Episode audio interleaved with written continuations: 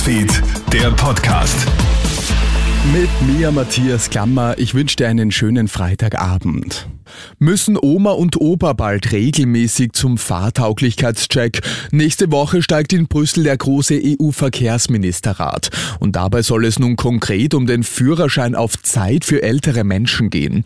Die EU plant ja, dass der Führerschein ab 75 nur noch zeitlich begrenzt gelten soll. Ältere Lenkerinnen und Lenker müssten dann regelmäßig nachweisen, dass sie fürs Fahren noch fit genug sind. Naja, sagt Verkehrspsychologe Gregor Bartel. Die Jungen haben statistisch gesehen das höchste Unfallrisiko auf gefahrene Kilometer. Somit ist es nicht sinnvoll, sich auf die Alten einzuschießen. Besser wäre es, ein Angebot zu machen mit standardisierten Feedbackfahrten, dass der alte Mensch genau sieht, aha, welche Fehler haben sich da eingeschlichen, wo kann ich was verbessern. Und das kann dann dazu führen, dass er sagt, ich fahre weniger oder gar nicht mehr.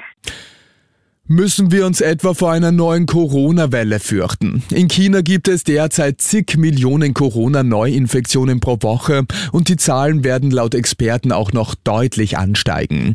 Die USA reagieren bereits nervös. Laut des US-Außenministers beobachte man die Welle in China sehr genau.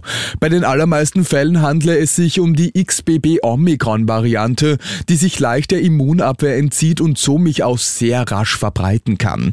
Virologe Norbert Norwood nie versucht zu beruhigen. In Europa haben wir durch gute Impfungen, durch verschiedene Varianten des SARS-Coronavirus, die wir schon durchgemacht haben, eine deutlich bessere Immunität in der Bevölkerung. Außerdem kommt der Sommer und das mag das Virus gar nicht. Klimaaktivisten müssen geschützt werden und wir brauchen sie mehr denn je. Diese Worte kommen jetzt von der UNO, die nach den Razzien in Deutschland die Bedeutung von Klimaschützerinnen und Klimaschützern und deren Aktionen hervorheben. Am Mittwoch haben ja rund 170 Beamte 15 Wohnungen und Geschäftsräume in sieben deutschen Bundesländern durchsucht. Mitglieder der letzten Generation sollen eine kriminelle Vereinigung gegründet oder sie unterstützt haben.